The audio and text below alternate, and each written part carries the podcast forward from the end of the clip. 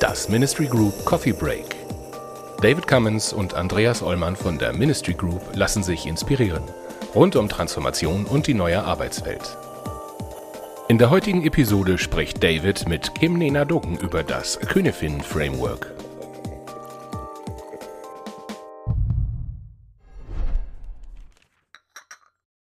Hallo Kim, danke, dass du nochmal mit mir Kaffee trinkst heute oder ein warmes Getränk. Sehr gerne. Danke, dass ich nochmal da sein darf. Du hast heute wieder ein Thema mitgebracht. Genau. Ähm, ich habe heute das Kinefin Framework mitgebracht. Darüber würde ich deswegen ganz gerne sprechen, weil ich zum einen finde, es passt ganz gut in die Zeit, in dieser ganzen äh, Corona-Krise und dieser ganzen chaotischen, hektischen, wilden Krisensituation und weil ich glaube, dass es ein ganz gutes Handwerkszeug sein kann, um die richtigen Aktionen für die richtigen Herausforderungen abzuleiten, quasi, was manchmal in der Praxis ein bisschen schief läuft. So. Ähm, soll ich dir das einfach mal zeigen? Äh, nämlich mal ein bisschen gezeichnet. Ähm, habe das Kinefin Framework, was ihr hier seht, das Dave Snowden ursprünglich entwickelt hat, ähm, einfach mal so ein bisschen selbst dargestellt. Was man hier jetzt wirklich super vereinfacht sieht, ist, dass äh, Dave Snowden unterscheidet in ähm, vier Bereiche, eigentlich fünf. Ne? Eigentlich könnt ihr euch in der Mitte vorstellen, gibt es auch noch so einen Bereich der Orientierung sozusagen, wo man sich überlegt, wo will ich denn eigentlich hin. Das Entscheidende für mich sind aber eigentlich, ähm, gerade wenn wir auf Corona gucken, die drei Bereiche komplex, kompliziert und chaotisch. Wir hatten ja beim letzten Mal über den Semmelweis-Reflex bei unserem letzten Kaffee-Date gesprochen. Und da hatte ich das ja schon mal angerissen, dass es ganz spannend sein könnte, zu unterscheiden, in was für einer Situation befinden wir uns eigentlich. Und dabei hilft dieses Framework ganz gut. Die vier Bereiche sind einmal der Bereich der simplen Herausforderungen oder Probleme oder Situationen. Simple Bereiche sind immer dann gegeben, wenn man sagt, okay, es ist total offensichtlich, das ist Ursache, das ist Wirkung. Wir können jetzt einen Standardprozess oder ein Best Practice nehmen und wir wissen ganz genau, wie wir mit so einer Situation umgehen. Haben wir schon tausendmal gehabt und hat sich schon sozusagen etabliert, wie man mit so einer Situation umgeht. Spannender wird es in dem komplizierten Bereich. Komplizierte Herausforderungen wären welche, die wir zwar so vielleicht auch schon mal gehabt haben, aber wo ich zumindest gucken muss, gibt es jemanden, der sich besonders gut mit so einer Situation auskennt, also einen Experten, oder gibt es irgendwo einen kompliziert äh, angelegten Prozess, ne, der mit dieser Situation jetzt irgendwie gut umgeht, ähm, dann kriegt man das auch in den Griff. Und was wir aber häufig erleben, ist, dass ähm, Unternehmen, Organisationen, Teams mit komplizierten Verfahren, nämlich mit Prozessen oder automatisierten Strukturen, auf eigentlich komplexe Probleme reagieren. Komplexe Probleme sind solche, die wir so noch nie erlebt haben. Das heißt, egal wo ich gucke oder wen ich frage, niemand wird wissen, aha, wenn diese Situation eintritt, müssen wir uns so verhalten. Und das begegnet uns ganz oft, ähm, gerade in diesen dynamischen Marktumfeldern, wo wir uns bewegen, ne, dass ähm, irgendwas passiert, irgendeine Anforderung, irgendeine Veränderung und wir wissen eben nicht, wie wir damit umgehen sollen. Und in komplexen Situationen wäre jetzt eigentlich das Vorgehen, wir fragen zum Beispiel, wer hat eine gute Idee, wer hat einen ersten Schritt im Kopf, was könnten wir experimentieren, um dann rauszufinden, ob das geholfen hat und dann eben uns weiter vorzutasten. Und wenn ich jetzt eine komplexe Herausforderung hätte, dann hilft es nicht so richtig, einen Prozess anzulegen. Es wäre aber genauso ähm, gleichzeitig nicht so wahnsinnig smart, in einer komplizierten Situation mit so experimentellen Vorgehen vorzugehen ne? und jedes Mal zu fragen, wer hätte denn da jetzt eine gute Idee. Da ist es tatsächlich sehr sinnvoll, einfach Strukturen, Prozesse, Automatisierung zu verwenden. Und wenn man jetzt gezielt auf, auf Corona guckt, dann interessiert uns vielleicht jetzt gerade auch der chaotische Bereich. Chaotisch ähm, wäre auch sowas wie ne, eine Katastrophe, irgendwas passiert. Ähm, alle sind erstmal kopflos, reagieren irgendwie. Das ist in chaotischen Situationen auch eine ganz gute Idee, einfach erstmal zu handeln und ähm, sich dann sozusagen, ähm, nicht, sich zum Beispiel zu retten und dann zu gucken, wie wir weitermachen. Und was ich im Zuge von Corona jetzt spannend fände, wir eben zu diskutieren, wo findet sich diese Krise eigentlich? Ne? Ist das eher ähm, hauptsächlich sozusagen der chaotische Bereich? Oder sind da nicht vielleicht auch Anteile aus komplex und kompliziert drin, mit denen man dieser Situation jetzt gerade begegnen könnte? Und was ähm, ich jetzt gerade ganz spannend finde, ist, dass es sehr viele Menschen nachvollziehbarerweise gibt, die sagen, oh, sag uns doch bitte endlich, ne, wann ist es vorbei, wann kommen die Lockerungen, wie geht es jetzt weiter? Weil wir uns aber in einer chaotischen, slash äh, vielleicht auch komplexen Situation befinden, kann das halt keiner so gut gerade sagen. Und deswegen finde ich das Modell akut gerade ganz spannend und aber auch für ähm, Organisationen, die sich überlegen, wie wollen wir eigentlich mit verschiedenen ähm, Situationen, denen wir so begegnen, umgehen. Ich habe schon mal Bilder gehört, die so im einfachen Bereich wurde verglichen, zum Beispiel mit Schnursenkelbinden. Also etwas, was im Grunde genommen könnte man auch sagen, es gibt ein Best Practice dafür oder es gibt ein paar verschiedene Best Practices dafür. Man lernt, wie, wie das geht und fertig.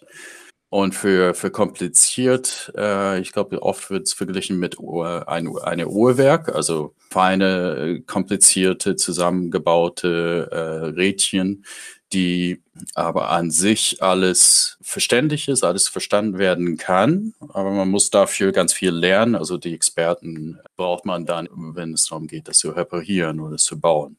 Kommt das hin? Ja, genau. Deswegen hatte ich mich auch angelehnt an so eine Schweizer Uhr. Ne? Also ich kann, genau. ähm, kann die aufmachen, ich kann die in Einzelteile zerlegen.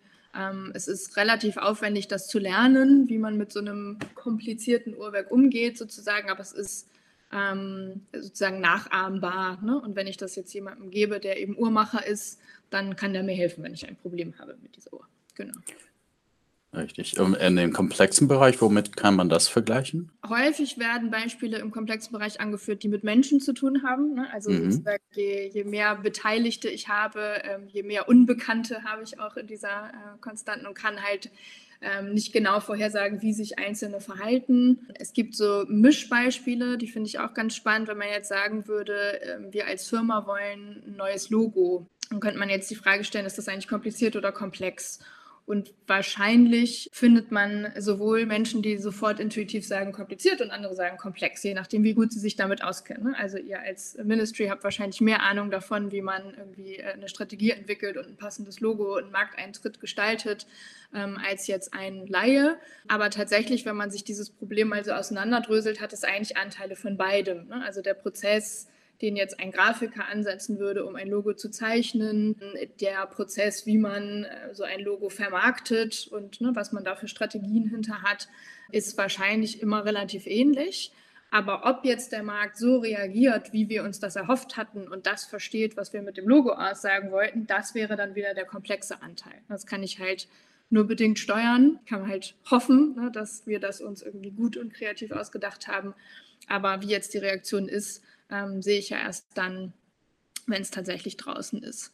Und ähm, das ist, glaube ich, was, was man jetzt auch ganz gut sieht. Ne? Also, dass zum Beispiel Unternehmen versuchen, in so einer, ähm, ich sag mal, chaotisch slash komplexen Situation wie jetzt gerade, versuchen, bestehende Prozesse anzusetzen, zu sagen, also wir haben Unternehmensplanungsprozesse, wir haben Freigabeprozesse, wir haben Prozesse für Menschen, die von zu Hause arbeiten, dafür gibt es Gesetze, Regeln. Das ist alles so der, ne, der komplizierte Bereich. Aber wie gehen wir jetzt damit um, dass ganz viel Dynamik herrscht, dass wir die Zukunft nicht voraussehen können, dass immer wieder überall irgendwie ne, so Puzzlestücke zusammenkommen, dass wir zum Beispiel herausfinden, dass unsere Strategie des äh, Zuhausebleibens entweder ne, in einigen Ländern aufgegangen ist, in anderen Ländern nicht so gut aufgegangen ist. Das ist alles sozusagen dieser dynamische, komplexe Bereich.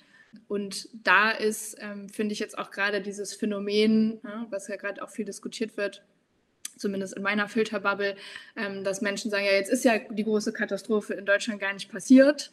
Und jetzt könnte man sich fragen, ne, geht es nicht aber darauf zurück, dass wir aufgrund einer komplexen Situation eben angefangen haben zu experimentieren und unsere Experimente sind aufgegangen. Ne? Jetzt hast du es auch äh, so auf den Punkt gebracht, glaube ich. Also, also, wie geht man damit um, war die Frage. Und jetzt hast du experimentieren gesagt. Mhm. Weil, also, weil wir wissen nicht, was passiert, wenn, ähm, also wir machen nach bestem Gewissen, würde ich sagen. Also wir sind nicht komplett planlos. Aber wir müssen dann auch schauen, wie es funktioniert. Genau, und dann eben den nächsten Schritt ableiten. Ne? Also ähm, der Teil hat jetzt irgendwie gut funktioniert oder hat nicht so gut funktioniert und jetzt experimentieren wir halt nochmal, ähm, um zu gucken, wie wir weitermachen. Und was häufig passiert in äh, komplexen, dynamischen Situationen ist, dass wir durch ein Experiment rausfinden, ah, das hat gut funktioniert. Und jetzt könnte man sich überlegen, ne, ob das jetzt ein, ein Verhalten ist, was man, in, was man bei in einer vergleichbaren Situation auch wieder annehmen möchte. Also sozusagen, wir lernen aus der komplexen Situation und machen sie ne, für das nächste Mal kompliziert. Ähm, es würde aber nur dann funktionieren, wenn die Situation sozusagen genau gleichförmig wieder passiert. Ne? Also und ich finde diese Differenzierung spannend, weil ich vorhin auch schon kurz angerissen hatte, ich oft erlebe, dass Unternehmen sozusagen immer sich wünschen und hoffen, dass sie schnell in den komplizierten Bereich zurückspringen können, weil da kennen sie sich aus, ne? da gibt es Prozesse und Strukturen. Wenn es aber einen komplexen Anteil hat, funktionieren und greifen die halt nicht vollends, diese komplizierten Vorgehensweisen. Und dass aber gerade so, ich sag mal, so sehr agile, sehr new workige, vielleicht auch sehr start-upige Unternehmen versuchen, ganz viele Dinge, die eigentlich kompliziert sind, mit komplexen Prozessen zu beheben. Ne? Also immer wieder zu sagen, ach komm, da setzen wir uns zusammen und da sind wir kreativ und dann machen wir hier auch nochmal Design Thinking und da nochmal einen Workshop. Und auch das ist nicht so wahnsinnig sinnvoll. Ne? Also tatsächlich immer diese Probleme so auseinander zu dividieren und zu gucken, muss ich jetzt eigentlich kompliziert reagieren oder komplex reagieren, ist eigentlich das, was ich an dem Modell äh, oder warum ich das Modell so hilfreich finde. Also man kann es auch in die andere Richtung verschätzen. Also ja. es kann, kann also auch aus etwas, was kompliziert ist und eigentlich nur eine Expertise und ein Best Practice braucht, dann, ähm, ich wollte kompliziert machen sagen, aber das ist dann falsch. Das heißt, da, dann mache ich es komplexer, als es sein musste. Ja, nee, genau. Also, und ich glaube, dass es ähm, einigen Organisationen leichter fällt, ähm, auch auf diesen komplexen Bereich zu reagieren. Ne? Also, weil sie zum Beispiel schon eingeübt haben, wie man experimentiert. Ähm, weil natürlicherweise ist es jetzt in so einer klassischen Organisation meistens nicht so, dass jeder im Team einfach aufspringen kann und sagen kann, ich habe eine Idee, lass uns das mal bitte ausprobieren und alle anderen machen das dann auch. Ne? Sondern es könnte sein, dass man die Erwartung hat, dass Menschen in Strategieabteilungen Dinge vorgeben oder dass Führungskräfte Dinge vorgeben. Und ich glaube, was es eben auch braucht, um sowohl für komplizierte als auch für komplexe ähm, Herausforderungen gerüstet zu sein, ist, dass man eben auch Experimentieren ermöglicht ne? und dass man dafür ähm, aufgestellt ist, sozusagen. Und das wäre für mich etwas wie crossfunktionale Teams zum Beispiel, wo ich viel Expertise und viele ähm, verschiedene Perspektiven in einer Gruppe habe und die auch zusammen experimentieren können.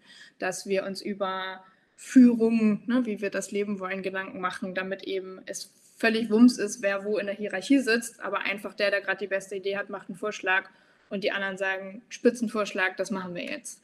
Aber ich eben auch Köpfe drin habe, die sagen, aber also liebe Kollegen und Kolleginnen, das hatten wir da jetzt schon fünfmal, ne? sollen wir da nicht mal einfach irgendwie einen Prozess draus machen und ableiten?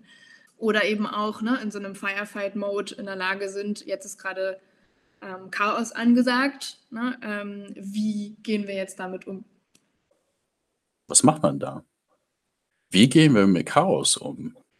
Also typischerweise überlegt man in chaotischen Situationen nicht so fürchterlich lange, sondern man tut einfach Dinge. Ne? Also wenn wir uns jetzt überlegen, chaotische Situationen sind häufig sowas tatsächlich wie Katastrophen oder Unglücke oder so, dann machen Menschen Dinge und hoffen einfach, dass es irgendwie, dass sie da halbwegs heil rauskommen.